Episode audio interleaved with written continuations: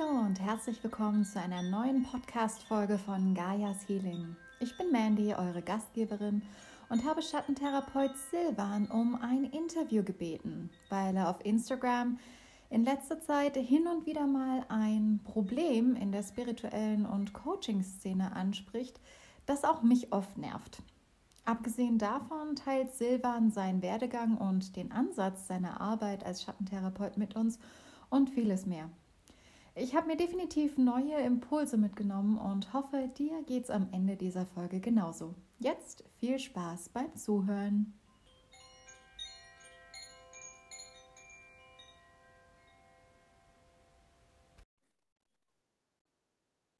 So, hi Silvan, schön, dass du da bist. Hi, vielen Dank. Super.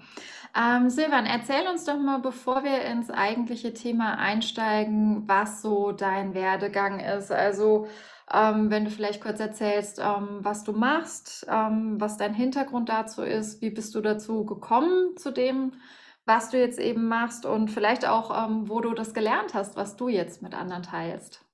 Ja, sehr gerne. Ähm, also ich glaube, so meine Reise hat angefangen vor ungefähr zwölf Jahren, wo ich mich für, für meine erste Berufung sozusagen entschieden habe. Das war das Schauspiel. Mhm. Und da hatte ich äh, eine Ausbildung gemacht, die über drei Jahre ging und wo wir glücklicherweise sehr, sehr viele Eindrücke erleben durften, auch sehr, sehr viele ähm, auch eine Art Entwicklungsschulen schon erlebt haben. Also das wirklich, deswegen kam ich dann auch irgendwann darauf, dass eigentlich das Schauspiel eine, eine sehr, sehr wertvolle Sache ist, auch für Persönlichkeitsentwicklung, für überhaupt, äh, also wir hatten auch schon eine Art eigentlich Achtsamkeitsübungen und fast schon meditative Übungen. Also das heißt, das hatte auch schon teils fast schon, fast schon spirituell anmutende Noten drin, obwohl wir diese Philosophie natürlich nicht mitbekommen haben. Aber wir hatten schon ein, zwei Dozentinnen, die, ähm, wo wir schon wussten, dass die halt so ein bisschen ne, so auf diese ESO-Schiene für uns dazu mal zumindest ähm, äh, waren.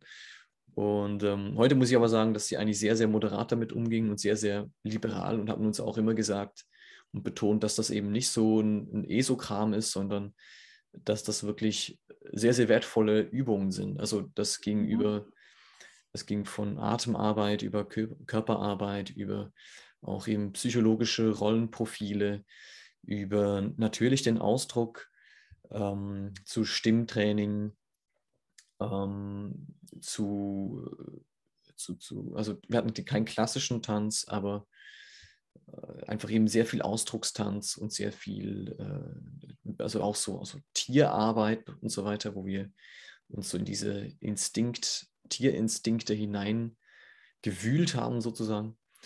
Und ähm, und es war wirklich eine ganz bunte Mischung aus all dem, was, was heute eigentlich schon, schon in der, in der Coaching- und, und Entwicklungsszene schon unterwegs ist. Also eigentlich einfach nicht getrennt, sondern alles miteinander. Und, und somit muss ich, musste ich dann auch herausfinden, dass eigentlich das, was ich jetzt mache, äh, die Schattenarbeit, schon eigentlich dazu mal angefangen hat. Und dann mit so meinem Weg über dieses Schauspiel, das ich dann, also ich mache das bis heute, aber habe das dann so bis, bis vor sieben Jahren, Jahren ungefähr, hatte ich das dann gemacht und dann kam ich dann so, kam ich dann so auf, auf diese Philosophien und auf diese, auf diese ähm, Lehren, die halt eben dann auch in die spirituelle Richtung gezeigt haben und habe mich dann da sehr stark reingewühlt. Also ich habe da, ich, ich mache solche, solche Sachen immer relativ intensiv, wenn mich etwas zieht. Hatte ich da ungefähr zwei, zwei bis drei Jahre ähm, eigentlich fast jeden Tag mich irgendwie vier bis fünf Stunden nur damit beschäftigt, da mich in diese Philosophien reinzuwühlen und natürlich auch diese Sachen anzuwenden. Also Meditation habe ich seither, ich habe glaube ich kaum einen Tag ausgelassen in diesen sieben Jahren, äh, wo ich nicht meditiert habe ähm, und immer so 30 bis 60 Minuten oder so. Ähm, ja, und da kam ich immer mehr über diese spirituelle Schiene auch in die Tiefe und habe dann auch gemerkt, dass ich das eigentlich auch nochmal aus einer anderen Richtung erleben will und dass ich auch vielleicht noch eine zweite Berufung habe, die dann eben so in die Richtung Coaching ging, habe dann eine Coaching-Ausbildung gemacht, eine klassische, und habe dann aber gemerkt, das ist mir viel zu oberflächlich. Also ich finde das okay und so weiter, dieses Coaching und so und Tipps geben und so, ne? also jetzt mal ganz einfach gesagt und das Beraten. Ähm, obwohl sie natürlich betont haben dazu mal, dass es keine Beratung ist, sondern es ist ein Sparringpartner und so, ja, nicht wahr? Aber für mich war das trotzdem viel zu, viel zu oberflächlich, weil ich gespürt habe, ich will da viel tiefer, ich kann viel tiefer und überhaupt der Mensch kann viel tiefer. Es ist einfach so ein bisschen das Leben gestalten, sage ich mal. Und, und dann habe ich einfach nach Wegen gesucht, wie ich da noch tiefer gehen kann. Habe dann noch andere Ausbildungen gemacht. Das ging so über Logosynthese. Das ist eine Ausbildung, die von einem, die von einem, ähm, von einem Psychotherapeuten entwickelt wurde. Und ähm, die aber auch so eine Art energetische, energetische Note schon in sich trägt. Viel mit inneren Bildern arbeitet, viel mit innerer Symbolik arbeitet, auch mit inneren ähm, Anteilen im, im entferntesten Sinne aber die eigentlich schon so einen Grundstein gelegt hat für diese therapeutische Richtung, die ich dann eingeschlagen habe. Und nachher habe ich noch ein Jahr äh, analytische Psychologie studiert am C.G. Jung Institut in, in Küsnacht hier in Zürich. Äh, recht intensiv, das waren ungefähr 250 Stunden. Ähm, genau, da hat man eigentlich auch je, jenste, jenste verschiedene, ähm, sagt man, Methoden kennengelernt, eben auch über die Traumanalyse, zu äh, Maltherapie, zu Sandspiel, über äh, klassische Gesprächstherapie und äh, ähm, wirklich alles Mögliche hatten wir da. Und da habe ich einfach gemerkt, dass, dass eigentlich diese Welt des Spirituellen sehr stark mit diesem Psychologischen eigentlich zusammenhängen könnte, wenn wir das tatsächlich machen würden. Und habe mich dann dazu entschieden, dass ich das machen will. und sagen will, äh, ich möchte diese zwei Welten miteinander verbinden, weil ich merke auch, dass die jeweils eine der anderen oft fehlt. Also der Spirituellen fehlt so ein bisschen diese, diese ähm, ganz geerdete, ganz mentale auch im Sinne vom alltäglichen äh, Approach, wo sich die Menschen dann einfach oft auch flüchten, einfach in diese Lichtwelten und eben dann eben ihre Schattenwelt nicht anschauen wollen. Und das habe ich einfach irgendwann erkannt und habe gemerkt, äh, das ist ein ganz großes Thema. Wo, glaube ich, viele Menschen auch das einfach noch mitnehmen dürfen auf ihrem Weg, weil sie sonst das auslassen und das fehlt nachher.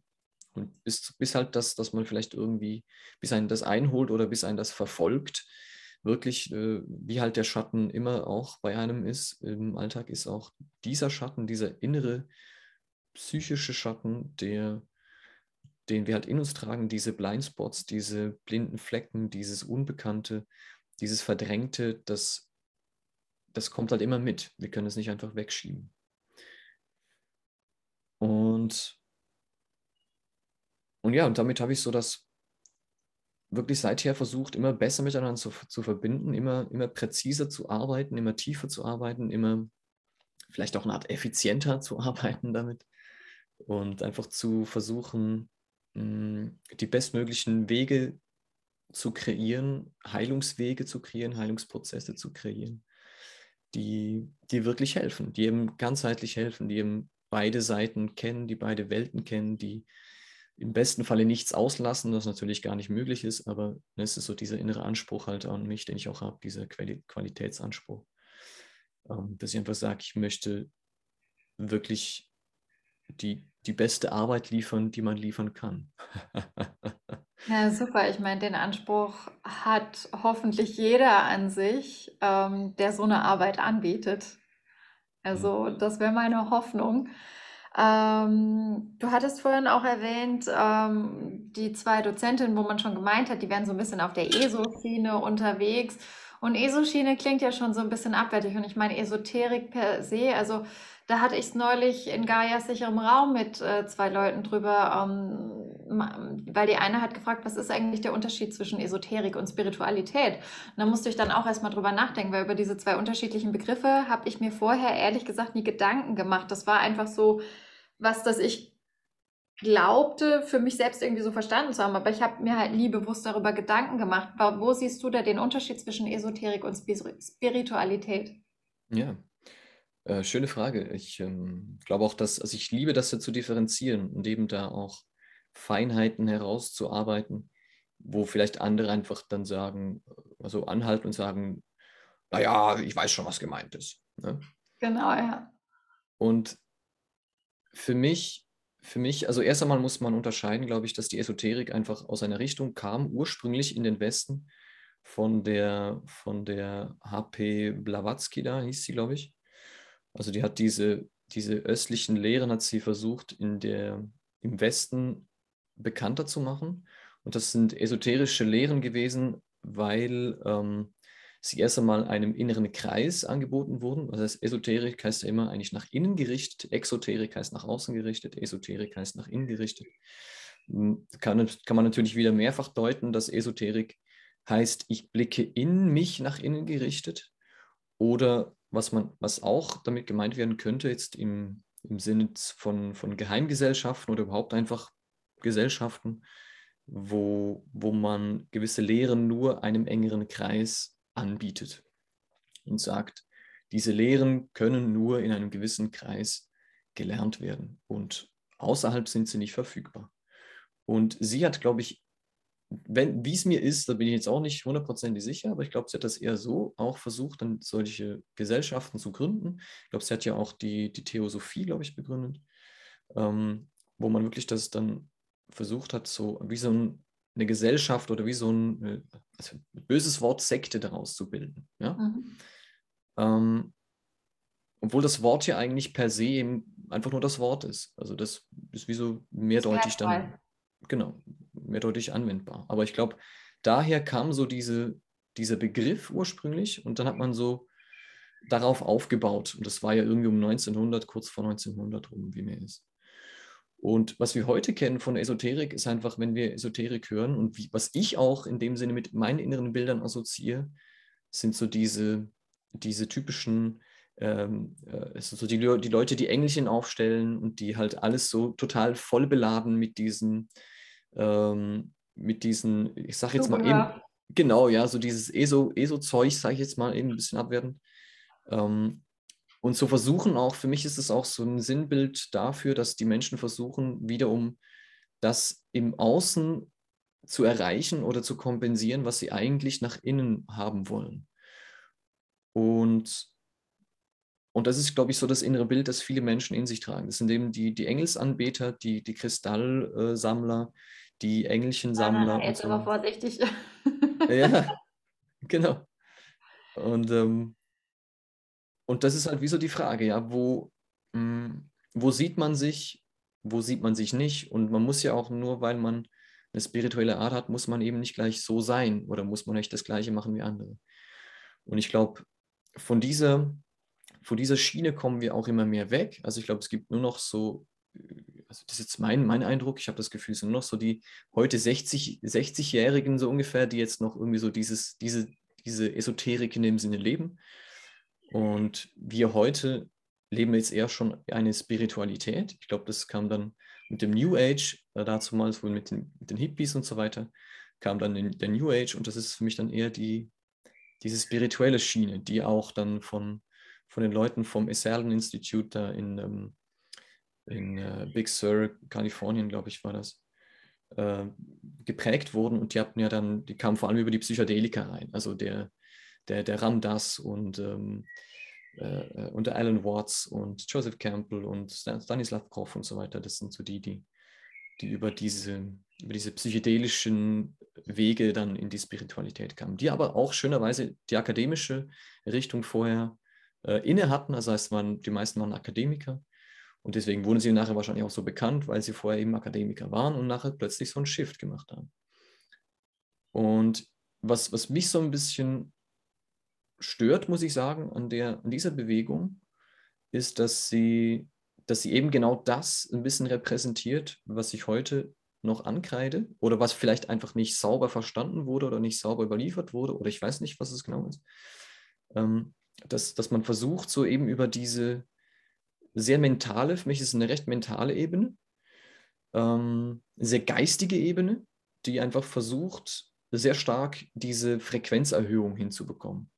Also das heißt, die heutige spirituelle Szene versucht ja sehr stark, diese Frequenzerhöhung hinzubekommen. Mhm. Davon ist ja auch immer wieder die Rede. Also gerade, ich, ich folge halt vor allem Lehrern, sag ich mal, im englischsprachigen Bereich, weil im deutschsprachigen Bereich finde ich nur ganz wenig Leute, mit denen ich resoniere. Also da warst du mit einer derjenigen, die, sag ich mir, echt wie eine Bombe bei mir eingeschlagen haben, wo ich mir dachte, yes, der Mann macht's richtig.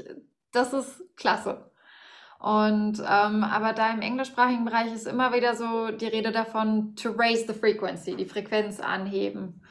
Ja. Und ich glaube, ich glaube, die Schwierigkeit daran ist einfach, dass man schnell in eine, in eine Weltflucht kommt oder in eine, äh, sich sehr stark ähm, eben nicht desillusioniert, sondern eigentlich illusioniert, mehr illusioniert, weil man glaubt, man müsse unbedingt von diesen niederen Frequenzen wegkommen. Und das ist ja dann eigentlich, das Lustige daran ist, dass man ja eigentlich dann versucht, aus dieser Leistungsgesellschaft sich zu distanzieren und wegzukommen und die zu transzendieren, aber man macht das mit der genau gleichen Taktik. Also das heißt, die Strategie oder der innere Anteil von mir aus auch, der, der da gezündet wird oder der da beteiligt ist, ist vor allem auch der Leistungsanteil.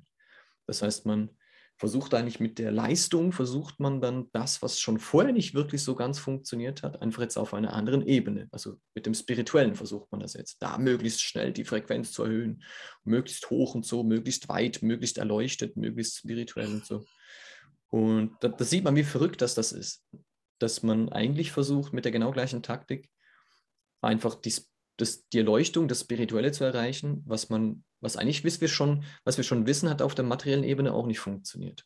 Weil zu schnell, zu weit, zu tief, also zu hoch, zu weiß nicht was.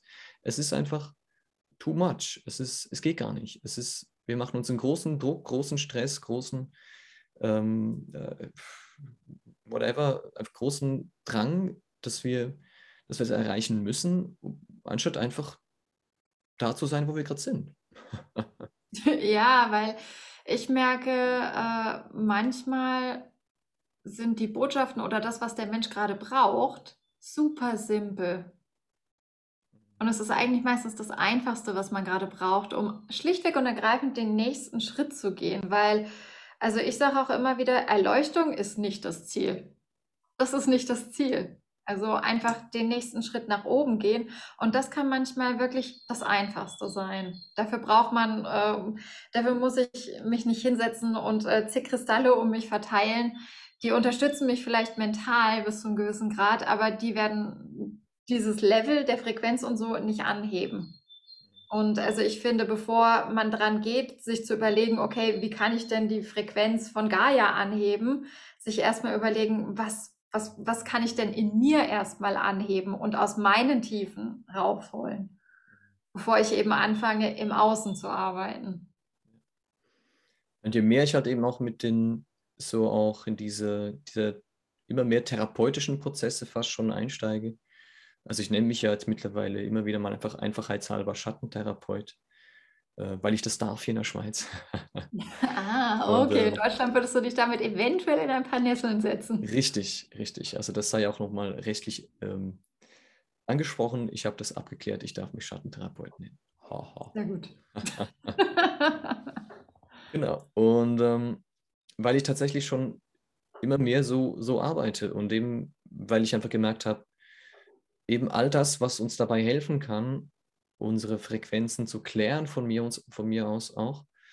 Ähm, das ist alles gut und recht, aber wenn wir eben diese, diese Ursache dessen nicht finden, warum das immer wieder kommt, dann ist es einfach auch wieder, eigentlich fast nur wieder äh, spirituelle Symptombehandlung, wenn ich jetzt einfach immer wieder zum gleichen Handaufleger gehe, zur gleichen Reiki-Meisterin, zur gleichen äh, whatever Frequenzheilung alles wunderbar, will ich gar nicht abtun, aber es ist wie so, es ist dann nur, nur einfach die spirituelle Pille, anstatt dass es die pharmakologische Pille ist.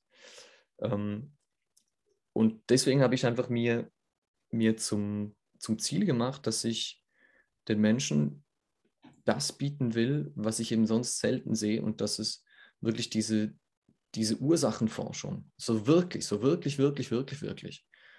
Und die ist eben dann lustigerweise wieder oftmals auf der psychischen, emotionalen Ebene zu finden.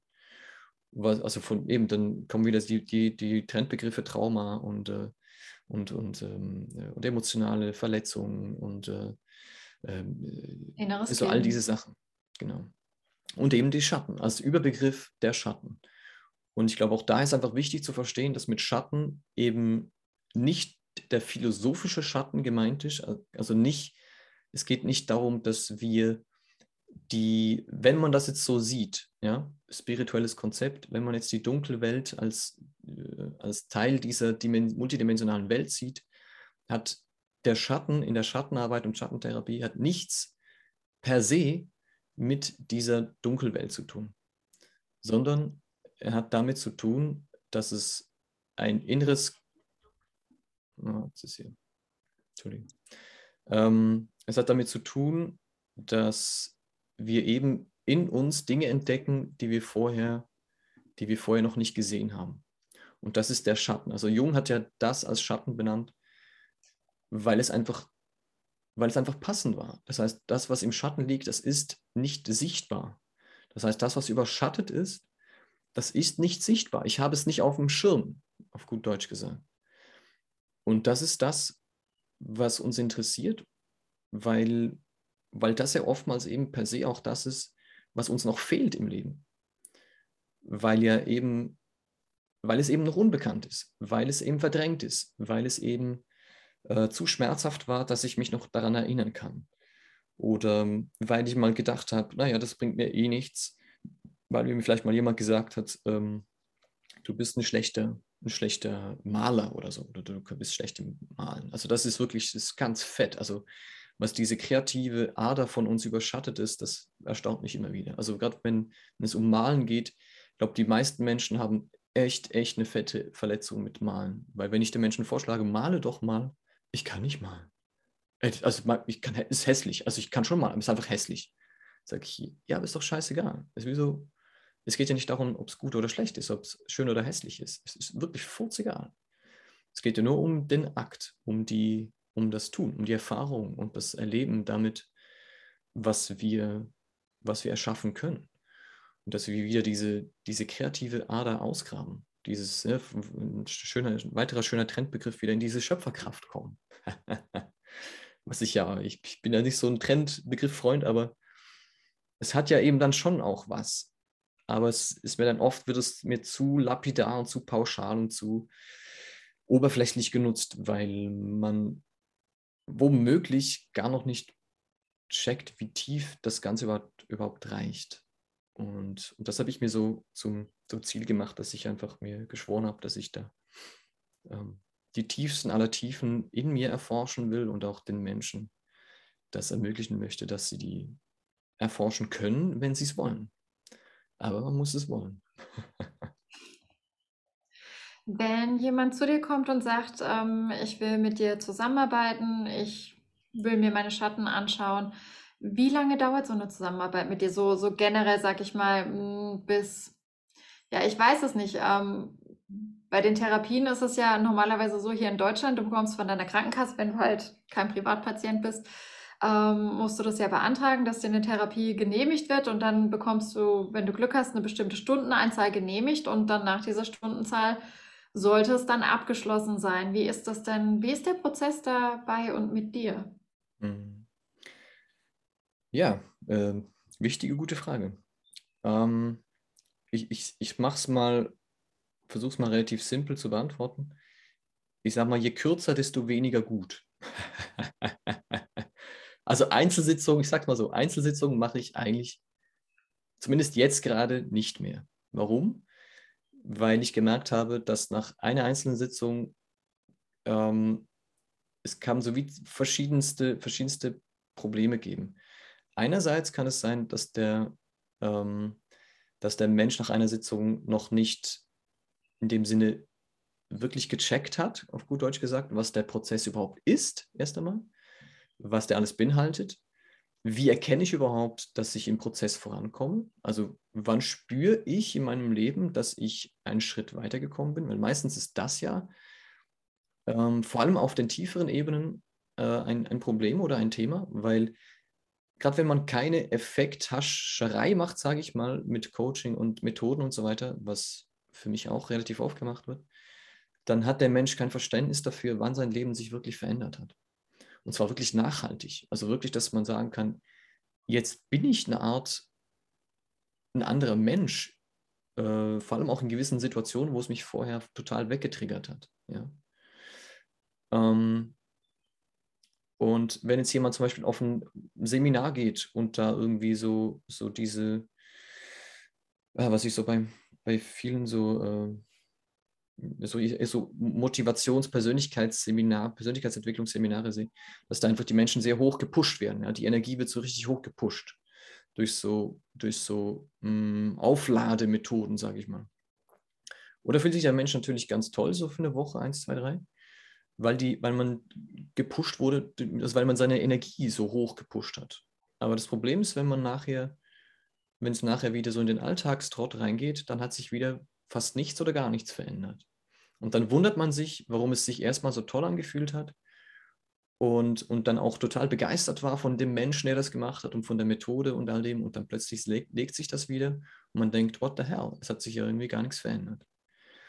Hatte ich letzte noch mal eine spannende ähm, spannenden, spannenden Fall ähm, von einem Menschen, der, der, der, der, stotternd, der stotternd zu mir kam. Hat auch das erlebt. Wir waren im Seminar, hat dann, hat dann äh, eine Methode sozusagen zusammen angewendet und ähm, dann, ähm, dann hat er tatsächlich nachher, glaube ich, zwei, drei Wochen nicht mehr gestottert. Und nachher kam es aber wieder und hat sich dann gefragt, warum ist das jetzt so? Ja, warum, warum falle ich jetzt wieder zurück? Und für mich ist das genau der Punkt, dass wenn man da nicht bis an die Wurzel vordringt, sondern einfach so kurz einen, einen sag mal, einen Hebel ansetzt oder so ein Tool nutzt und einen nachher Impuls halt gibt. genau einen Impuls gibt, genau. Und äh, nachher hat sich was verändert kurzfristig, aber man fällt wieder zurück. Und da, da fragt man sich eben, warum das so ist. Und äh, schade war halt, dass wir nachher, das war eben dann doof, dass ich da immer noch Einzelsitzungen gemacht habe. Das war genau so ein Fall. Und nach, nach einer Sitzung war natürlich das Problem nicht gelöst, logischerweise, sondern wir haben erstmal überhaupt erst angefangen. Haben mal geklärt, was ist denn überhaupt alles so im Leben da? Was sind mögliche Schattenthemen? Was sind mögliche ähm, Orte, wo wir hinkommen können, wenn wir im Prozess dranbleiben, um eben all das aufzuarbeiten, aufzu, ähm, erstmal hochzuholen aus der, aus der Unterwelt, so ne, symbolisch gesehen, um es dann überhaupt erstmal sich zu trauen, anzuschauen und wirklich ganz zu verarbeiten. Also wirklich ganz zu integrieren. Wieder gucken, ach so, diese, diese Drachen, wie ich ja manchmal sage, diese Drachen, diese Monster, diese Bösewichte, diese doofen Sachen in mir gibt's. Und jetzt muss ich die erstmal so anschauen, wie ich gerade kann, in dem Tempo, dass ich sie aber auch wirklich verdauen kann. Weil oftmals sehe ich auch, dass man versucht, diese, das schlimmste aller Monster direkt hochzuholen. Und dafür ist der Mensch aber gar nicht bereit. Ist unmöglich, ist viel zu überwältigen, ist viel zu viel. Und da kann es nicht richtig verdaut werden, nicht richtig verarbeitet werden, nicht richtig erlöst werden, was auch immer man für einen Begriff nehmen will. Es kann nicht richtig integriert werden. Und ohne das kann man keine nachhaltigen ähm, Erfolge, Heilung, bla bla machen. Ähm, und eben das habe ich, leider hat der Mensch eben das scheinbar dann, hat, hat gedacht wahrscheinlich auch, dass es irgendwie wieder nach einer Sitzung nachher zack weg ist, ähm, weil halt eben ich da Schattentherapeut, Schattenarbeit mache und, ähm, äh, und das vielleicht auch ganz cool klingt, wenn ich dann sage, hey, wir, wir kümmern uns um diese Drachen und du lernst sie dann reiten, aber du lernst sie reiten. Es ist nicht, ähm, du kommst und du kannst die Drachen reiten, sondern nee, du kommst und du lernst diese Drachen reiten. Und das ist ein Prozess. Und jetzt, um die Frage nochmal, Entschuldige, zurückzukommen. Alles gut. ähm, also tatsächlich komme ich immer mehr dahin und jetzt auch mein, mein nächstes Programm, das ich machen werde, das ist erstmal nur noch sechs Monate. Also das ist für mich so mittlerweile fast schon ein Minimum. Vorher, finde ich, muss man im Prozess also das ist so ein bisschen, vielleicht auch eine, ein bisschen eine krasse Meinung, aber ich, ich merke einfach, vorher muss man fast gar nicht beginnen, weil es ist so, mh, mm, eben nach einer Woche ist wahrscheinlich noch nicht viel gemacht. Nach zwei Wochen vielleicht auch nicht. Nach drei vielleicht. Nach vier hm, vielleicht langsam. Fünf, ja, man merkt langsam so, was es wirklich machen kann. Sechs, ja, okay, mh, ja, so ein paar Veränderungen. Sieben hatte ich letzten Mal. Ähm, haben wir das Gefühl so, nachdem man so erste Erfolge erzielt hat, erste, erste, so die ersten paar Male gecheckt hat, was passieren kann, wenn man sich solche Schmerzthemen anschaut und die nachher sich tatsächlich verändern, man tatsächlich nachher nicht mehr so stark reagiert auf jetzt irgendwelche Angstsituationen, Wutsituationen und so weiter, sich das verändert und man nachher vielleicht sogar, sogar das Gefühl hat, naja, jetzt muss ich ja nicht mehr kommen. Es ist ja alles tutti.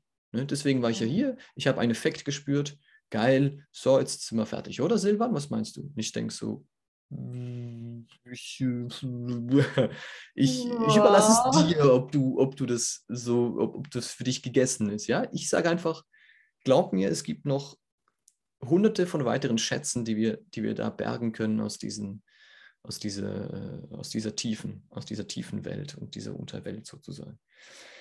Ähm, aber wenn du findest, das ist für dich okay, dann, dann ist okay. Aber ich merke einfach, das ist, mein Anspruch ist ein anderer. Ich will den Mensch in diesen Prozess so tief hineinführen, dass man im besten Falle merkt, das wird ein Lifestyle. Also im Ends wird es, auf die eine oder andere Weise wird es ein Lifestyle, dass man sagt, ich will diese Schattenintegration oder diese Selbsterforschung oder diese Selbstreflexion auf, auf tiefen Ebenen oder auf allen Ebenen möchte ich beibehalten, weil ich merke, äh, dass es da immer Neues zu entdecken gibt. Und ich meine, ich mache das seit zwölf Jahren. Es ist so, äh, und ich, und es gibt immer noch Sachen, wo ich merke, oh, äh, da kann ich immer noch eine Art besser werden, oder? Oder da kann ich immer noch tiefer gehen, oder da kann ich immer noch mehr entdecken, oder da kann ich immer noch ähm, mehr Potenziale ausgraben, je nachdem, was man, was man für Wörter, für, für, für ein Wording brauchen will. Ähm, und deswegen möchte ich auch, dass, dass dem Menschen vorleben einerseits, andererseits aber auch die Menschen dazu ermutigen und aber auch ähm, eigentlich nur noch das anbieten, dass man wirklich hört und, und merkt auf dem Weg, hey, es ist ein Weg, es ist ein ongoing process. Und ähm, wenn ich diese, wenn ich diese, diese Zeit und diese Regelmäßigkeit investiere, dann kann ich einfach sehr weit kommen. Da kann ich wirklich sehr viel erreichen mit meiner Heilung, mit meinem Prozess, mit, mein, mit meinem inneren Ziel, mit meiner inneren Arbeit, man nennt es, wie man es will, mit meiner Erleuchtung von mir aus auch. Mhm. ist, äh, und dann merkt man vielleicht, wie, wie vielschichtig, wie vieldimensional so ein Prozess ist, eben so ein psychospiritueller Prozess, von wegen, was ist einerseits immer noch an emotionaler Verletzung da und was kann ich dadurch auch, dass ich all diese Sachen aufarbeite, integriere, erlöse, tatsächlich auch nachhaltig meine Frequenz erhöhen, wenn wir dann wieder dabei sind. Weil das ist das Verrückte. Ich, weil, weil dadurch, dass ich diese, diese inneren Schatten integriere und diese Wunden heile, kann ich ja meine Frequenz nachhaltig erhöhen. Oder ich sag mal, stabilisieren ist vielleicht für mich fast das bessere Wort, weil es geht ja nicht eben darum, dass wir, dass wir konstant in diesem, in dieser, da mag ich halt auch so diese, ja, so diese, diese Dings nicht so, dieses Diagramm von, von dieser David Hawkins, glaube ich, diese David Hawkins ähm, Skala. Ich glaube, der heißt David Hawkins. Diese mhm. Frequenzskala von wegen, bei Null hast du irgendwie, ich weiß nicht, ist glaube ich, ich glaube, es ist nicht Angst, ich glaube, es ist was anderes. Das ist so die niedrigste Frequenz und die höchste ist dann irgendwie, keine Ahnung. Äh, Liebe. Ja, whatever, wahrscheinlich. Ähm, und und ich war, zumal ich eben den Menschen einfach mittlerweile sehr gut kenne, weiß ich, dass man dann versucht, mit allen Mitteln und Wegen diese, diese höchste Frequenz zu erreichen. Und das ist eben, wie, wie auch schon gesagt, das ist ein Leistungsgedanke. Es ist ein, ich muss das erreichen. Ja? Und was wir aber eigentlich nicht checken, ist, dass das wahrscheinlich eher so ein Auf und Ab ist. Es ist wahrscheinlich wieder so eine, so eine, so eine Welle, so eine Wellenbewegung dadurch, weil manchmal fühlen wir uns einfach scheiße manchmal, manchmal knall ich halt den, den, den Zeh am, am Türrahmen oder so und dann tut es halt schnell weh und dann bin ich auch nicht in, in perfekter Liebe. Also ich meine, auch, auch ein Guru wird dann wahrscheinlich fluchen oder mal einen scheiß Gedanke haben oder sowas, weil, wenn er, also ich meine, es ist wie so, für mich ist das Quatsch. Und was wir aber erreichen können, ist, dass wir, dass wir uns da drin ähm, selbst regulieren können oder stabilisieren können oder einfach sagen können, hey, mich knallt es nicht mehr einfach so rauf und runter und links und rechts und so, dass ich das Gefühl habe, das Leben ähm, macht mit mir, was es will, sondern dass ich immer mehr checke, hey, ich kann gewisse Dinge, kann ich, ähm, kann ich in meine Macht holen und kann sagen, das kann ich beeinflussen oder das kann ich immer mehr integrieren, sodass ich mich am Schluss, Schluss wieder auch einfach nur hingeben kann, auch, ne? dass ich so sagen kann, hey, wenn ich, mich, wenn ich mich in diesen Fluss des Lebens hineinfallen lasse und dann geht es mir einen Tag lang scheiße und dann einen Tag lang wieder gut und dann einen Tag lang wieder scheiße, äh, das ist kein Weltuntergang. Weil wenn ich jetzt diese, wenn ich merke auch, dass diese emotionalen Verletzungen immer mehr geheilt sind, dann knallt mich das, knallt mich das eben auch nicht mehr weg, sondern ich bin dann halt einfach mal scheiße drauf einen Tag lang. Und dann ist es wie, es ist wie wenn ich fröhlich wäre, einfach nur anders. ja, genau, fröhlich nur anders. Ja. Aber ich finde, es ist auch ganz wichtig, dass man sich das halt eben auch mal erlaubt, scheiße drauf zu sein und sich selbst auch einfach mal scheiße zu finden. Ja. ja. Ohne sich da immer gleich selbst dafür, ähm, ja, äh, schlecht zu fühlen und sich zu denken, boah, jetzt bin ich nicht gut drauf und dabei soll doch alles Licht und Liebe sein, aber das ist es halt echt voll gar nicht. Also Leute, die mir mit Licht und Liebe kommen, das ist für mich so ein Red Flag. Ähm, wenn Leute damit werben, dann weiß ich schon, not my tribe. Aber woran erkennst du denn Leute oder woran glaubst du, um den Leuten vielleicht auch mal ein paar Tipps zu geben, eben sozusagen vielleicht die Coaches von denen zu unter, also die Coaches zu unterscheiden, die wirklich was Gutes bringen, wo du glaubst, das ist nachhaltig im Vergleich eben zu denen, wo du denkst, das sind so ein bisschen falsche Heilsversprechen. Wie können Leute da am besten die Unterscheidung machen? Was glaubst du? Ich glaube, das ist enorm schwierig. Ähm ich, ich, ich würde fast meinen, es ist ein Erfahrungswert, der jeder Mensch für sich machen muss, würde ich fast behaupten. Also ich glaube, wenn es dich, wenn es, wenn es jemanden zu einem Menschen hinzieht, dann wird man ja irgendwas lernen müssen von diesem Menschen. Und wenn es dann halt ist jemand, der dir äh, in sieben Tagen äh, komplette Heilung verspricht, vielleicht musst du das dann erleben, dass halt, dass dich das zieht. Du weißt zwar nicht warum, du machst die Erfahrung, bist nachher vielleicht happy, vielleicht aber auch enttäuscht, dass das eben nicht so war, wie du es erwartet hast. Und eben, ich, ich plädiere ja immer auf die Erfahrung schlussendlich. Aber vielleicht so ein, vielleicht so ein kleiner, kleiner Leitfaden, je, für mich wäre es so, je mehr jemand verspricht, desto achtsamer wäre ich. So ganz als rudimentären Leitfaden, weil, weil ich einfach weiß, dass große Versprechungen enorm schwierig zu halten sind. Und das zeigt schon mal einfach, also entweder dieser Mensch ist wirklich so scheiß gut, kann es geben. Da draußen geben. Kann es geben. Ähm, aber meistens erlebe ich es, dass es mehr heiße Luft ist oder mehr Marketing als etwas anderes. Und, und da kann ich halt nicht, auch nicht wirklich sagen, äh, mich zieht es eben zu den Sachen nicht hin. Mich zieht es zu den großen Versprechen nicht hin, sondern mich zieht es eher zu den moderaten und demütigen Versprechen hin. Wenn schon. Und ich glaube mittlerweile eher Menschen, die Prozesse anbieten und die sagen, also jetzt auch die Ausbildung, die ich, die ich diesen Sommer mache, die ist äh, die ist Prozessarbeit, die heißt transpersonale Prozessarbeit. Mhm. Und da mhm. weiß ich einfach, dass es für mich ein, ein, ähm, und ich kenne den Menschen und weiß, was er, was er so für eine Geschichte hat. Und das passt einfach auch zu mir. Aber dieser Mensch ist, ist jetzt nicht berühmt oder er ist nicht mega bekannt. Er ist nicht so, es ist. Magst du uns nicht sagen, wer der Mensch ist? Ja, ja klar, natürlich. Das ist Jörg, Jörg Fuhrmann äh, vom Freirauminstitut. Kann man auch mal googeln. Er hat ein er hat doch eine relativ, also sein YouTube-Channel ist relativ, also relativ groß, irgendwie glaube ich 30, 20, 30.000 Abonnenten, aber mich hat es tatsächlich nicht zu ihm hingezogen deswegen, sondern einfach, weil, weil wir eine ähnliche Geschichte haben. Er hat auch anfangs viel mit, mit Theaterpädagogik und so weiter gemacht, also ist auch so ein bisschen über diese Schiene rein, über die Kreative, hat enorm viele Ausbildungen gemacht. Und hat eben noch viele Erfahrungen gesammelt, das ist für mich der Punkt. Und das kann ich dann viel eher glauben oder es ist für mich viel glaubwürdiger, wenn jemand auch viel Erfahrung gemacht hat. Nicht Mhm. unbedingt jetzt viele Ausbildungen auch, klar ist immer cool, aber wenn ich jemanden spüre in seiner Erfahrung oder in ihrer Erfahrung, dann ist das für mich das, was mich, was mich zieht, was mich interessiert. Es gibt es auch manchmal, dass ich einfach nur etwas, also ich mache noch eine Ausbildung nachher, die, die, die ich einfach spannend finde, weil mich interessiert, was sie da lehren. Das ist eine, eine, eine klare, eine klare Trauma-Ausbildung. Und ich bin nicht sicher, was mich da erwartet. Ich habe da, ich, ich habe da, die haben Menschen gemacht, die ich auch schätze, aber ich bin nicht sicher, ob das wirklich jetzt für mich ein, ein, ein äh, die, die totale Erleuchtung ist, aber es interessiert mich genug, um, heraus, um es herauszufinden. Und ähm, genau, aber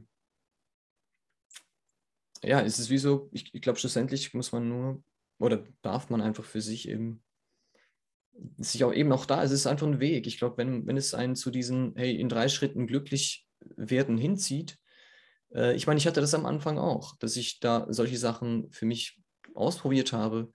Äh, also auch so diese, diese Joseph Murphy, die Macht des Unterbewusstseins, ähm, das gibt so ganz ein berühmter Autor, wo auch, wo er auch so diese Affirmationen äh, propagiert. Ne? Dass du halt einfach, erzählt er von Menschen, die halt ihre Krankheiten, die todkrank im Bett lagen und dann durch diese Affirmation, ich bin stark, ich bin gesund, ich bin äh, bla bla bla, was auch alles, haben sie dadurch sich aus diesem Zustand befreien können. Ja? Und, und ich finde, da muss man einfach stark differenzieren und vorsichtig sein, weil ich glaube tatsächlich jemand, der schon, schon fast todkrank ist, ich glaube, für den ist jede Umkehr erzielt einen großen Effekt, weil ich auch an eine Art, ähm, an eine Art, äh, sagt man, Grace heißt es auf Englisch. Ach. Würde? Ja, auch, aber ne, es ist so eine, eine göttliche äh, Divine Grace, also eine. eine ah, äh. äh. ja, ja, also wir sind ja schon viel im Englischen unterwegs. Ähm, naja, so eine göttliche Kraft? Ja, also eine Gnade, genau, Gnade. Eine, eine, göttliche, eine göttliche Gnade sozusagen glaube und das auch erlebe, dass wenn, wenn jemand sein Leben wirklich 20, 30, 40 Jahre immer äh, so gelebt hat, dass man alles verdrängt hat, was man hätte anders machen oder, oder, oder, oder wachsen können oder eben sich öffnen können für etwas Neues oder eben Schattenarbeit machen können. ich glaube, wenn man dann das erlebe ich immer wieder, dass dieser erste Akt der Umkehr, der erste Akt von jetzt entscheide ich mich für etwas anderes, dass der oftmals sehr viel auslöst. Ähm, und ich glaube, das ist auch fast schon ein göttliches Prinzip oder so, um dem Menschen eben auch klar zu machen, hey, wenn du umkehrst, dann hat das, dann macht das was mit dir. Es ist, hat einen Gewinn für dich. Es hat eine, ähm, es, es verändert dein Leben. Und ich glaube, dass wie so dieser erste Impuls einfach scheinbar so gewählt wird, dass dem Menschen einfach klar wird, hey, wenn du an deinem Leben arbeitest oder wenn du dein Leben veränderst, dann wirst du sehr schöne Sachen erleben. Und das, das heißt ja auch, ähm, es gibt ja auch, das kennen wahrscheinlich viele, das Buch Der Alchemist. Das hatten wir mal auf der Bühne gespielt, äh, drei Jahre lang, glaube ich. Und da gibt es auch einen Satz von, von Coelho. Ich bin zwar, er ist für mich so einer, der, der so ein bisschen oberflächliche Spiritualität macht, aber es ist okay, es ist cool, so für, für so einen Einstieg. Und da sagt er auch, ähm, eben anfangs, als da Santiago sich auf den Weg macht, trifft er ja eigentlich auch als, als erstes auf diesen Weisen da, ähm, der auch sagt, irgendwie, warte mal, wie war das schon wieder? Wenn du, wenn du deinem Herzen folgst oder sowas, oder wenn du dir ganz fest etwas wünschst, dann, dann trägt das ganze Universum dazu bei, dass du es erreichst. Irgendwie sowas. Mhm. Ja. Und ich glaube, das ist komisch formuliert, weil das ist wieder so dieser Wunschgedanke, du musst es nur fest genug wollen. Naja, manifestieren, das ist auch so, ah, nee, ah, ah. Das ist genau. so ein Red Flag für mich auch. Manifestieren bin ich überhaupt kein Freund von. Ja. Und was ich aber bestätigen kann, eben ist, wenn jemand ich sage jetzt dem mal eben Umkehr. Oder von mir aus auch, wenn sich jemand auf die Reise macht. wenn sich jemand auf die Reise macht und vorher noch nie auf die Reise gemacht hat in seinem Leben, dass dann dieser Anfangsschub auch sozusagen vom Universum sehr, sehr, sehr heftig initiiert wird und stark und stark gezeigt wird, auf eine positive Art und Weise, dass der Mensch eben checkt, oh wow, das hat eine Kraft. Aber nachher wird es nicht unbedingt weniger steinig, aber das ist wie so der erste, der erste Schub. Und das würde ich mir auch wünschen, dass vor allem die Menschen, die den ersten Schub erlebt haben, dass sie da nicht aufhören. Weil es ist nur der erste Schub und es lässt sich noch so viel mehr im, im Leben erreichen oder ähm, erleben, viel besser wahrscheinlich und viel, äh, ja, viel mehr entdecken auch, wenn man da dran bleibt.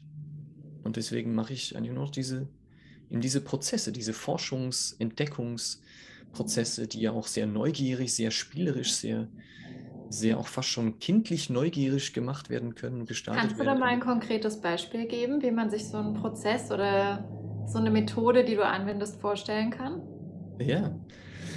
Ähm, also im Moment mache ich enorm viel über, über das Unterbewusstsein, über innere Bilder, über innere Anteile, über innere Rollen in dem Sinne, über innere äh, Symbolik, weil, weil wir dann einfach einen Zugang haben direkt zum Unterbewusstsein oder zur Seele oder halt zu dieser Intelligenz, die wir nicht steuern können. Das ist die Intelligenz, die einfach immer da ist ohne dass wir etwas tun müssen, ohne dass wir, ähm, ohne dass wir sie auch beeinflussen können. Und das finde ich eigentlich das Schöne daran, weil wieso, ich sage auch oftmals, sie wirkt am Verstand vorbei. Weil wir können es nicht, klar, wir können uns dagegen wehren und sagen, ach, ich will jetzt das aber anders oder ich, äh, äh das, ich will jetzt aber was anderes anschauen.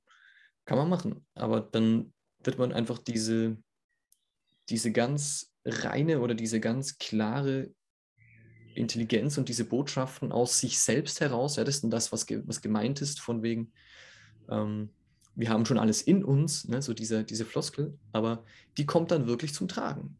Dass ich wirklich merke, hey, äh, das ist einfach nicht nur eine Floskel, sondern es ist tatsächlich so, wenn ich da die, die Zeit aufwende, die Geduld aufwende und die Hingabe auch habe an mich selbst, dass sich da eigentlich enorm viel sich wie fast schon von alleine regelt, obwohl es natürlich eben auch gut und wichtig und manchmal sogar notwendig ist, dass man sich da führen lässt.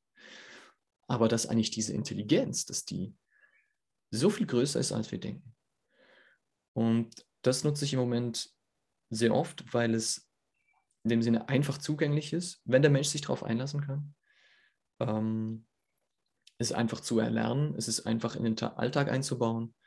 Ähm, und es, es braucht verhältnismäßig nicht so viel Zeit. Ja, also das heißt, ich kann mich pro, pro Tag eine halbe Stunde, Viertelstunde, sowas da, da reinfallen lassen und dann habe ich schon, schon einiges an mir erforscht. Ähm, was ich aber auch liebe, sind eigentlich einfach kreative Prozesse. Also das ist wie so, so dieses, ich weiß nicht, vielleicht, vielleicht zieht es mich mal noch mehr in diese Psychodrama-Richtung, die würde mich schon interessieren. Ähm, weil eben, weil ich einfach durch das Schauspiel gemerkt habe, was das mit einem macht, wenn man diese inneren Anteile, diese inneren Rollen wirklich verkörpert und eben sprechen und agieren lässt und sich das auch erlauben kann, mal so irgendwie so einen mürrischen alten Mann so mal reden lassen, der darf da mal alles sagen, was er will und der darf da mal auch jetzt da seine Frau anfluchen, weil er jetzt da halt das irgendwie gerade fühlt und ähm, und das ist auf der Bühne ist das alles erlaubt. Oder? Es ist wie so, mhm. das ist so das Schönste daran. Wenn wir uns selbst die Erlaubnis geben, ist auf der Bühne alles erlaubt. Und deswegen finde ich diese kreativen Prozesse so schön, weil, weil sie, ich sage auch manchmal, die, die, die, Kunst per se ist, ist eigentlich noch fast das, die einzige Tätigkeit, die wahre Verrücktheit zulässt. Also wirklich so diese natürliche menschliche Verrücktheit weil wir alle sind irgendwie so verrückt eigentlich. Ja, aber man muss sich, ich finde, ich nehme mir zurzeit ganz gerne mal solche Begriffe wie verrückt und nehme sie einfach mal auseinander. Es ist ja einfach nur verrückt. Etwas ist nicht an dem Platz, an dem man es erwarten würde oder wo man glaubt, dass es halt eben hingehört. Das muss aber ja per se nichts Schlechtes sein. Es ist halt nur verrückt, hat halt leider so eine negative Bedeutungsebene für uns. Das ist ja genauso wie das Wort äh, Querdenker, ist ja jetzt auch schon fast zu einem Schimpfwort geworden, obwohl die Querdenker eigentlich in der Vergangenheit die Gesellschaften und Erfindungen und so erst so richtig vorwärts gebracht haben. Ja. Und ähm, sich da mal erlauben, einen Moment innezuhalten und sich zu fragen, ist das denn jetzt unbedingt negativ? sondern da auch einfach mal mehr in eine neutrale Position zu kommen. Also überhaupt finde ich, ähm, ich habe mir im Leben viel dazu gewonnen, als ich gemerkt habe, wie viel ich eigentlich werte im Alltag ständig um mich drumherum, die ganze Zeit alles, mich selber auch. Und als mir das mal bewusst geworden ist und mir gesagt worden ist, erlaub dir selbst einfach mal nicht zu werten. Mhm. Das war am Anfang echt anstrengend, weil, weil das so, so ein automatischer Prozess in mir war und dann überhaupt mal mich selbst dabei zu beobachten und zu merken, wow, jetzt bewerte ich ja schon wieder. Und da erst mal rauszukommen, das war am Anfang schon auch anstrengend, aber das sind halt Prozesse. Und ich finde, das sage ich halt immer wieder, Wachstum ist nicht leicht. Und sowas braucht einfach Zeit und sich selbst aber auch das wert zu sein und sich diese Zeit zu nehmen, ist ganz wichtig, finde ich. Ja. Oder man könnte es auch nochmal anders formulieren und sagen, wir, wir in der in der Schattenarbeit würden dann womöglich auch irgendwann dahin kommen, dass wir wiederum sagen, okay, wir haben jetzt gelernt, nicht zu werten und jetzt lernen wir wieder, erlöst zu werten. weil, weil wir bewerten können wir, ich glaube, wir können es eh nie ganz abstellen. Ich glaube, das ist so der, ich glaube, das ist auch gar nicht der Punkt, weil der, der Verstand muss ja oder gewisse, gewisse Aspekte in uns müssen die Außenwelt einordnen können, um um überhaupt die Erfahrung irgendwie katalogisieren zu können. Das heißt, wenn ich nie eine Erfahrung gemacht habe, dass das Feuer mich verletzt, dann muss ich ja, also dann, kann, dann fasse ich immer wieder ins Feuer rein. Also ich muss mhm. ja gewisse Dinge bewerten und einordnen, damit ich sagen kann, ach so, das hat mir in der, in der, in der Vergangenheit geschadet, das lieber nicht mehr. Oder ich bin einfach vorsichtig und sage, okay, der Mensch hat mich, solche Menschen haben mich in der Vergangenheit verletzt. Das heißt nicht unbedingt, dass ich jetzt allen solchen Menschen jetzt einfach die Tür zuknallen muss, aber dass ich einfach achtsam bin damit. Und, und vielleicht dürfen wir dann einfach irgendwann von der Bewertung wieder in die, in die Bewertung kommen, sagen, ich gebe den Sachen wieder Wert.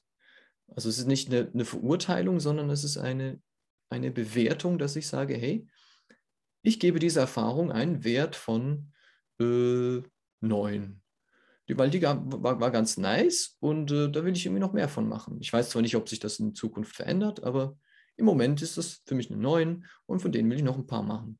Und dann ein andere ist für mich dann eine 2 und da kann ich sagen, ähm, von denen muss ich eigentlich lieber keine mehr machen, aber ähm, vielleicht ist es auch noch immer ein Schatten von mir und ich muss aufpassen, weil ich dann vielleicht mir etwas versage, was ich jetzt einfach durch eine simple, einfache Bewertung mir äh, verweigere. Aber das ist, dem, das ist so das Verrückte daran. Das ist halt eben, da ist einfach, da kommt der Prozess ins Spiel, weil, weil es keine allgemeingültige und konstante, konstant gültige Bewertung gibt.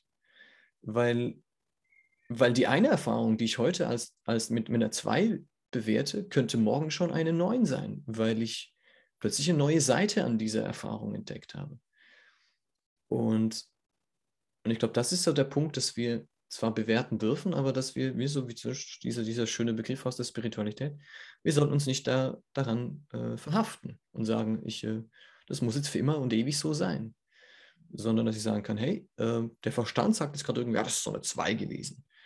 Aber ich weiß auch, okay, wenn irgendwas anderes in mir diese Erfahrung noch braucht, dann finde ich heraus, was in mir diese Erfahrung noch braucht und ob es wirklich diese Erfahrung ist oder ob es noch was Tieferes dahinter gibt, was eigentlich gesucht wird und das einfach nur ein Umweg ist oder eine Kompensation oder eine, eine noch nicht eine noch nicht erlöste Form davon, die aber eigentlich auch anders gehen könnte. Also, weiß nicht, also wenn man zum Beispiel, äh, also so, so eine berühmte, so eine berühmte Kompensation könnte sein, irgendwie Rauchen oder sowas. Und dann kann man davon ausgehen, hinter diese, diesem Bedürfnis des Rauchens steckt eigentlich was anderes, womöglich ein Schattenthema. Ja, es muss wieder nicht pauschal gültig sein, aber womöglich ein Schattenthema. Und wenn ich dann herausfinde, was es, das, was es wirklich ist, dann verschwindet vielleicht plötzlich diese, dieses Bedürfnis nach dem Rauchen. Aber dann habe ich nachher vielleicht plötzlich, ich gemerkt, ähm, okay, rauchen tue ich immer, wenn mich jemand stresst oder wenn mich jemand nervt, dann fange ich an zu rauchen. Also hat das irgendwas mit Wut zu tun. Okay. Und was kann ich denn machen, anstatt zu rauchen, wenn ich wütend werde? Ich kann zum Beispiel dann äh, irgendwo reinboxen gehen oder ich kann in den Prozess gehen und sagen, okay, lieber wütender Anteil, ich höre dir jetzt zu, zeig mir, was du mir zeigen willst und dann, und dann vielleicht verändert sich das nachher, dass ich vielleicht diesen Drang weniger habe oder dass ich herausfinde, warum ist denn dieser wütende Anteil überhaupt da? Warum kommt denn der überhaupt bei diesen Menschen? Warum kommt er nicht bei anderen Menschen? Warum nerven mich nur die Menschen und die anderen nicht? Warum nerven mich nur diese Situationen und die anderen nicht? Und somit kommen wir immer tiefer und immer tiefer und checken dann hoffentlich immer besser, was da alles dahinter liegt. Und dann verändert sich das auch, weil wir, weil wir einerseits diese Energie wieder in der Tiefe auch ins Fließen bringen und, ähm, dadurch wie fast schon von alleine so, sogenannte Blockaden gelöst werden. Ähm, und ich aber auch Hinweise dafür bekommen kann, warum ich das mache und was ich eigentlich will. Was ich dann eigentlich will, ist vielleicht einfach, dieser Mensch nervt mich nur, weil, ich, weil er mir das Gefühl gibt, ich kann meine Meinung nicht sagen vor ihm, weil, ich mich selbst, weil es mir an Selbstbehauptung fehlt oder an Durchsetzungskraft. Und dann, und dann fange ich an zu rauchen, weil ich eigentlich was sagen will, aber ich bringe es nicht raus, weil ich das Gefühl habe, ich habe keine Chance gegen einen anderen. Und dann fange ich an zu rauchen und will, muss Dampf ablassen. Und aber eigentlich, was eigentlich will, ist, was ich eigentlich will, ist, ähm, ich will mich besser behaupten können, jetzt in diesem Falle. Und dann, wenn ich lerne, mich besser zu behaupten und diesen Anteil zu heilen und zu erlösen, der halt schlechte Erfahrungen gemacht hat mit solchen Menschen, solchen Erfahrungen mhm. überhaupt mit Selbstbehauptung, dann fällt es mir wahrscheinlich einfacher, mich selbst zu behaupten und dann ne, bla bla bla bla bla. Und dann dadurch irgendwann habe ich vielleicht gar keinen Bock mehr zu rauchen, weil ich merke, ja, ich brauche es irgendwie gar nicht mehr. Weil ich kann ja sagen, was ich will. Jetzt kann ich sagen, was ich will. Und zwar sage ich dem Menschen das und das und das. Und dann ist vielleicht Rauchen noch irgendwie einmal im Monat ein Genuss oder so. Kann ja sein. Ich habe gar, gar kein Problem.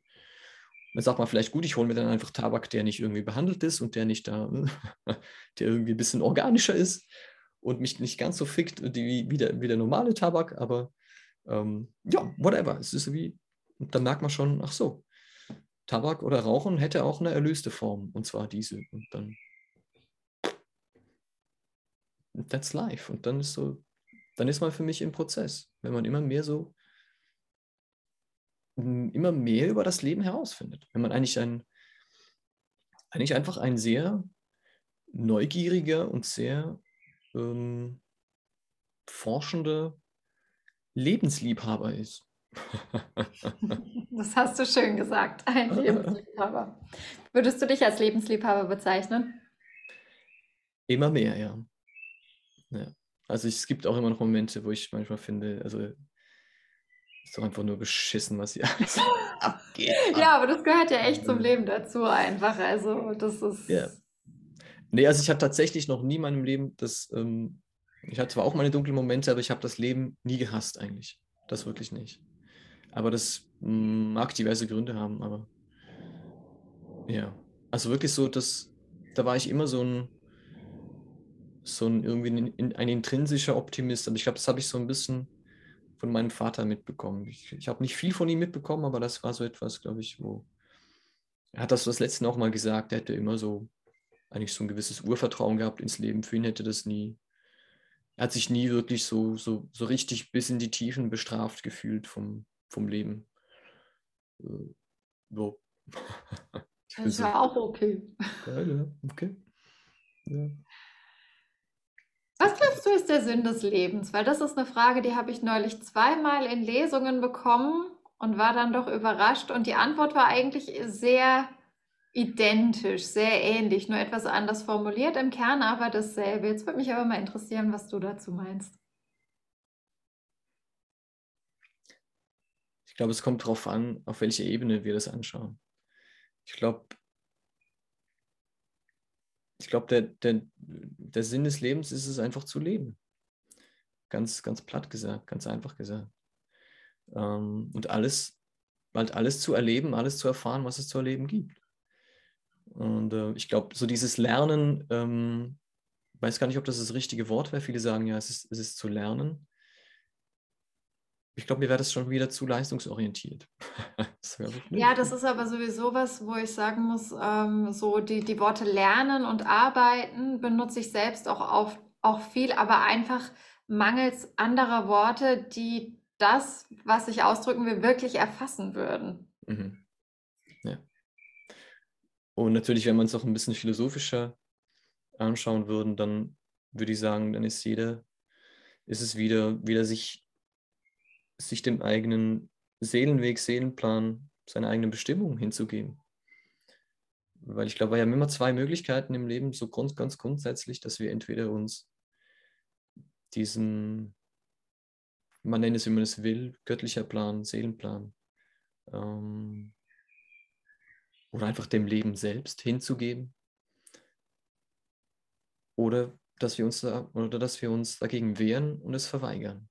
Es gibt wie so zwei Optionen. Das für mich wie so das, darin besteht für mich eigentlich der freie Wille. Der freie Wille ist für mich nicht unbedingt, ich will das und das bekomme ich, sondern ich entweder ich entscheide mich dafür, mich hinzugeben, all dem, was ist, oder ich entscheide mich äh, dagegen. Was auch nicht unbedingt schlimm ist. Ich glaube, wir dürfen alle immer wieder auch die Erfahrung machen, und ich glaube, das ist auch nicht schlimm, dass wenn wir mal wieder sagen, äh, nein, jetzt spüre ich zwar, ich müsste das machen, aber ich will das jetzt nicht. Ich will jetzt das. Und dann ist es vielleicht auch mal ganz cool. Und dann merke ich vielleicht aber, ja, es war schon nice, aber mh, hm, irgendwie zieht es mich doch wieder zum anderen hin. und ich glaube, auch da ist es so eine, so, eine, so eine Wellenbewegung oder so eine Zickzackbewegung, die uns immer, immer mehr zu, zu dem hinbringt, was wir eben nach, was auch immer, nach unserer Bestimmung leben. Weil ich meine, das, das Lustige ist ja, das finde ich auch manchmal so, so, so strange, wenn, wenn Menschen sagen, du kannst alles sein in der Welt, was du willst. Und ich muss dann sagen, mm, ja, versuch's. Aber ich glaube ich glaub nicht, dass wir alles sein können, was wir wollen. Und weil, weil es schon im, in der Wortwahl selbst eben philosophisch gesehen wahrscheinlich schwierig ist, weil alles, was ich will, ist vielleicht nicht das, was ich brauche. Und, ähm, und das, das Verrückte ist ja, wir, wir merken ja dann, wenn ich 100 Berufe zum Beispiel ausprobiert habe, dann merke ich ja schon per se, dass gewisse mir mehr liegen oder mir mehr Freude machen als andere. Also gibt es ja schon scheinbar eine intrinsische Bestimmung für mich, die, die mich in eine Richtung zieht. Also wenn ich jetzt, wenn ich jetzt bei Hausmeister die totale Erfüllung erlebe und bei, bei Banker äh, nicht, weil ich es an, ankackt, jeden Tag da in, in, in diesem Büro zu sitzen, dann habe ich ja schon mal ein Indiz dafür, wo es mich eher hinzieht. Also es ist wie so, also kann ich ja per se nicht schon alles sein. Klar, ich kann alles ausprobieren. Okay, ja, hands down. Aber äh, ich, ich will mich einfach immer wieder gut reflektieren oder mich gut fragen, bin ich da wirklich richtig mit dem, was ich will? Oder will ich mich vielleicht eben dem hingeben, was ich brauche? Oder was mir so geschenkt wird, wenn ich aufhöre, äh, dagegen anzukämpfen? Aber ich kann auch dagegen ankämpfen, ist ja kein Problem. Es ist einfach, es sind Erfahrungen. Aber wahrscheinlich merke ich da immer mehr über die Jahre hinweg, ach so, es zieht mich doch immer wieder dahin, aber ich kämpfe immer wieder. Und da kämen wir wieder in den Schattenprozess. Warum kämpfe ich immer wieder? Wel welcher Anteil in mir kommt immer wieder ins Kämpfen und warum? Kämpfe ich jetzt gegen das Leben an, gegen Gott an, weil mir früher gesagt wurde, ähm, Gott ist da diese, diese, ähm, diese diese, ähm, wie sagt man, dieser, Gerechtig, dieser Gerechtigkeitsfanatiker im Himmel, ähm, der mich bestraft, wenn ich was falsch mache. Und vielleicht ist es das, wogegen ich mich wehre. Und wenn ich vielleicht meine, wenn ich den Anteil heilen würde und, mein, und meine Einstellung shiften würde zu hin, nee, das ist einfach nur ein, ein Dogma, das uns da erzählt wurde, von wegen, dass das, dass das, dass es so ein Opa, Opa im Himmel gibt, der da irgendwie nachher da uns auf die Waage legt äh, beim jüngsten Gericht, ob wir jetzt gut waren oder nicht. Ähm, ja, ist einfach nur ein schlechtes Gefühl, dass das äh, da noch bleibt. So ein Schuldgefühl. Und das brauche ich eigentlich gar nicht. Und dass sich das dann vielleicht ändert und ich dann merke, ja, ist eigentlich cool, ich kann mich jetzt da nicht total hinein entspannen. Oder vielleicht auch mal nicht mehr. Und dann merke ich wieder, da wir wieder in den Kampf und denken, ja. Äh. Glaubst du eigentlich, würdest du dem zustehen, zustimmen, dass man meistens dann eben in den Kampf oder in den Zwiespalt kommt, wenn man sich zu sehr am Außen orientiert, anstatt auf die eigene innere Stimme zu hören? Jein. Ich glaube, ich glaube, dass es eher dazu verleitet, auf jeden Fall. Aber ich glaube, dass, dass es schlussendlich ja doch wieder eigentlich auch nur nach innen weist. Und also wenn ich im Außen einfach nur Chaos erlebe, dann ist es ja eigentlich ein, ein, ein, ein, ein Spiegelbild. Ach, achte, da bin ich immer, habe ich gerade gestern, gestern noch jemand äh, versucht zu ergänzen, weil ich so diese Aussage, alles ist ein Spiegel, auch nicht ganz richtig finde. Aber mhm. ähm, wenn, wenn ich im Außen nur Chaos erlebe, dann, dann ist es ja doch öfters so, dass ich ja eben dann im Innen auch das Chaos erlebe. Und das heißt ja eigentlich, dass ich, wenn ich nach innen blicke, dass dann nicht einfach alles tutti ist, sondern dann erlebe ich ja eben erst, was überhaupt mein Chaos ist. Mhm. Und, und somit, und, und, da ist es ja dann auch noch in dem Sinne dann erstmal schwierig und verwirrend und äh, komisch und äh, unklar und unsicher, was jetzt alles in mir drin ist. Und, und dann fängt ja die Arbeit auch erst an. Aber ich glaube, man ist dann schon mal eher auf, auf einem, auf einem äh, zielführenderen Weg oder so, weil mh, hm, ja, ist immer schwierig, weil eben wir können ja doch nicht ohne das Außen. Also ich bin auch nicht der, der sagt, alles ist in dir, aber Nee, weil glaub, wir sind alle, sag ich zumindest, wir sind alle immer Teil des Kollektivs. Wir haben immer Menschen um uns herum. Wir brauchen das auch. Als Mensch brauchst du die Verbindung zu anderen Menschen. Das ist ganz essentiell im Leben. Das ist mit etwas, das uns als Mensch ja wirklich ausmacht. Und äh, ich meine, die Tiere in der Natur, die Natur, die Pflanzen auch. Ähm, aber es ist halt, weil ich sehe das so oft einfach so, diese Programmierung von früher, gerade Sachen, die man als Kind gesagt bekommen hat, wie du kannst nicht malen. Und dann übernimmt man das einfach und man integriert das in sich selbst.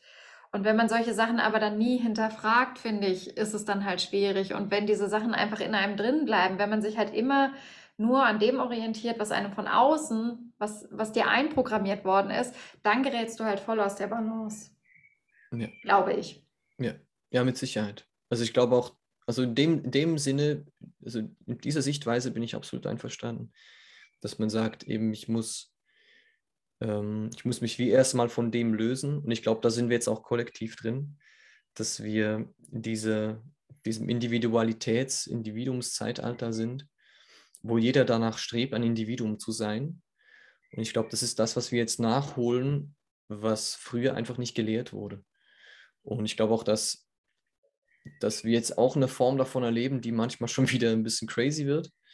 Aber ähm, dass es einfach eine wichtige Phase ist, dass wir merken, hey, ich muss erst einmal mich selbst, äh, ich muss erstmal mich selbst klären, ich muss erstmal meine Innenwelt checken und checken, wer ich bin in diesem ganzen Chaos, dieser ganzen Welt und so weiter, bevor ich wieder, wieder damit nach außen treten kann. Ja, wäre eigentlich wieder so eine Art die Heldenreise dass ich erstmal das, was in mir ist, ähm, so in die Unterwelt, ja, in die Tiefen reisen muss, um dann erstmal wieder, um da das zu erleben, das zu erforschen, was ich erforschen soll, um das wieder in den Alltag zu bringen, also nach außen wieder zu bringen. Und, äh, und ich denke, das ist etwas, was wir jetzt, wo es uns ganz stark hinzieht. Und was aber für mich eigentlich äh, archetypisch gesehen in die Jugendphase gehören wird, und merke einfach, dass wir jetzt so eigentlich wie diese Jugendzeit, diese seelische Jugendzeit versuchen nachzuholen. Und dass wir aber auch da nicht stecken bleiben und eben dann nicht sagen, ja, ähm, es geht jetzt nur noch um mich. Ja, also wahrscheinlich auch deswegen diese Narzissmus-Welle, äh, die jetzt mehr oder, also ich weiß nicht, eben, wird für mich auch in, inflationär benutzt, aber es scheint schon eine gewisse Wahrheit zu haben. Aber es ist immer die Frage, bei wem ist dann wirklich die, die, die, ne, das Thema. Ähm, aber anyway. Und ich glaube, auch da ist wie so, es, es zielt in die gleiche Richtung, weil Narzissmus ist eine Ich-Bezogenheit und es zielt schon wieder in diese Richtung des Individuums des sich individuell fühlens und dass das einfach im Moment eine wichtige, eine wichtige Phase ist, die wir alle irgendwie durchleben müssen, so diese Selbstfindung, um danach, um danach hoffentlich aber auch wieder eben sich an der Gesellschaft zu beteiligen, was ich auch bei mir wieder erlebe.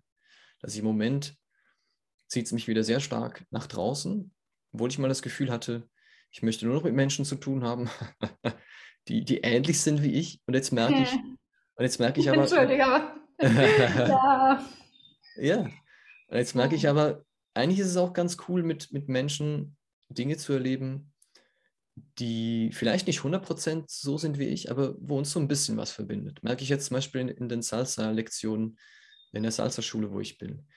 Die, das sind, das sind jetzt nicht in dem Sinne die Menschen, die, die den gleichen Bewusstseinsweg einschlagen oder die die gleiche, vielleicht auch Ansprüche haben in, diesen, in dieser Hinsicht wie ich. Aber uns verbindet dieses, dieses Kreative, dieses ähm, Tanzende, dieses, dieser Ausdruck ja, oder was auch immer das dann da ist.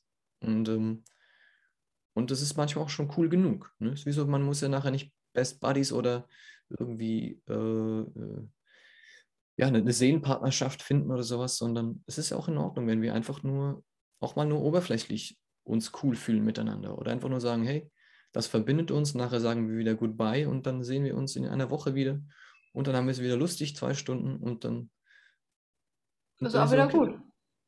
Ja, ich finde, man muss auch nicht in allen Beziehungen und mit allen Menschen, die man kennenlernt, immer so wahnsinnig in die Tiefe gehen. Also wäre mir persönlich auch ehrlich gesagt zu anstrengend. Mhm. Ja, das glaube ich auch. Ich glaube, man darf auch, also für mich ist es auch wieder, was, einfach das, was ich gemerkt habe und gelehrt habe wieder, eben, dass ich auch nicht diesen, diesen überhöhten Anspruch habe, dass jetzt wie so eben mein Umfeld wie so, na, so perfekt sein muss oder sowas. Ne? Oder einfach eben so, da muss, dann auch, muss man auch aufpassen, dass man nicht einfach nur wieder sich selbst im anderen sucht. Ne?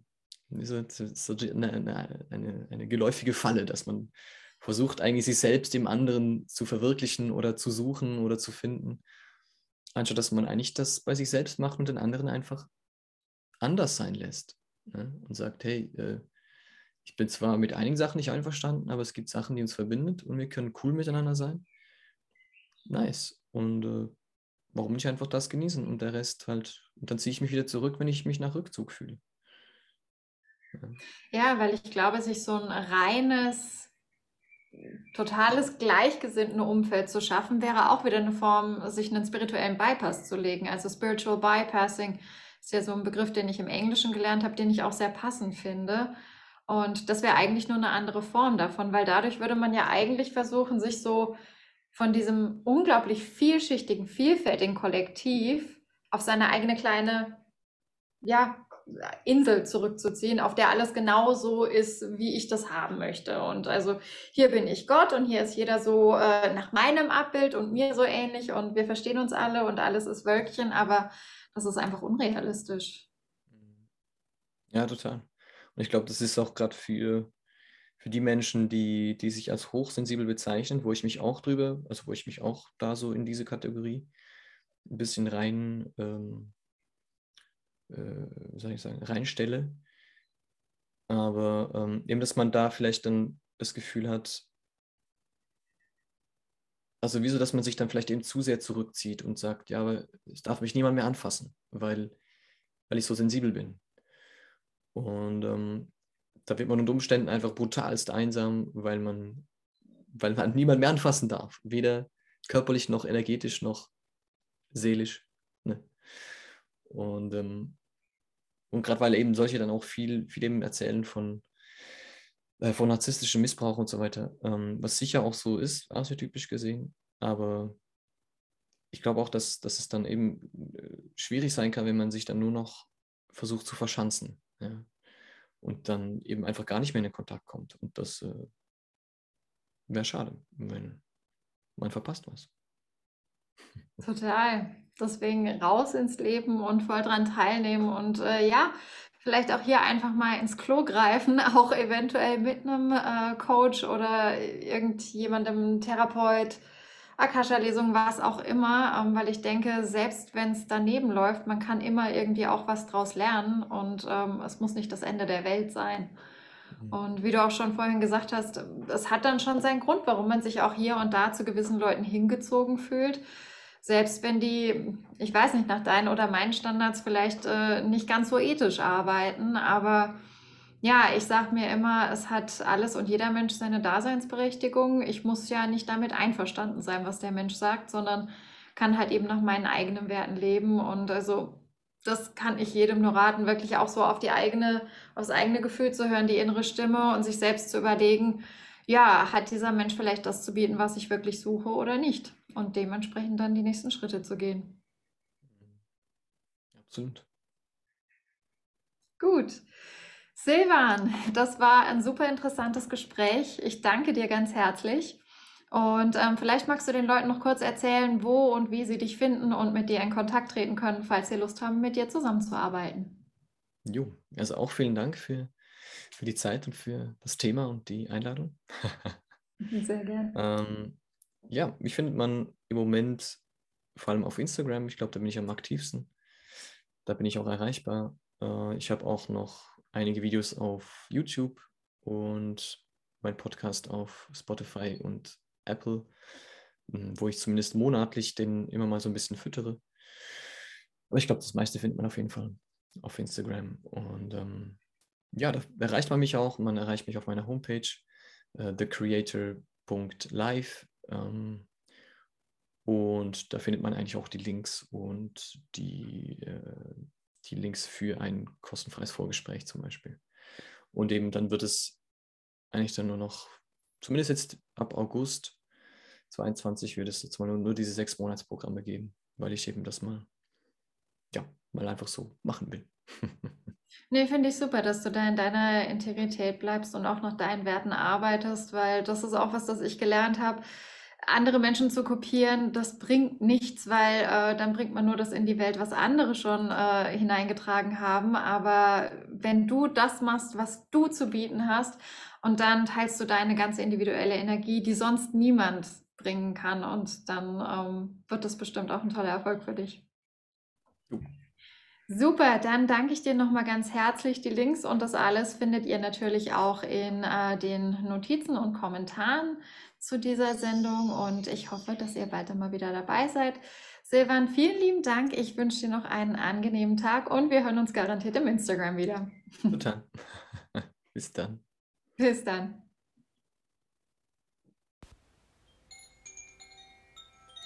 Vielen Dank, dass du dabei warst. Silvans und auch meine Kontaktdetails und die Links findest du in der Beschreibung zu dieser Folge. Wir sind vor allem auf Instagram sehr aktiv und ich glaube, ich spreche auch für Silvan, wenn ich sage, dass wir uns immer freuen, wenn uns jemand eine Nachricht oder einen Kommentar unter einen unserer Beiträge schreibt. Also nur nicht schüchtern, melde dich. Ich bin Mandy von und für Gaia's Healing.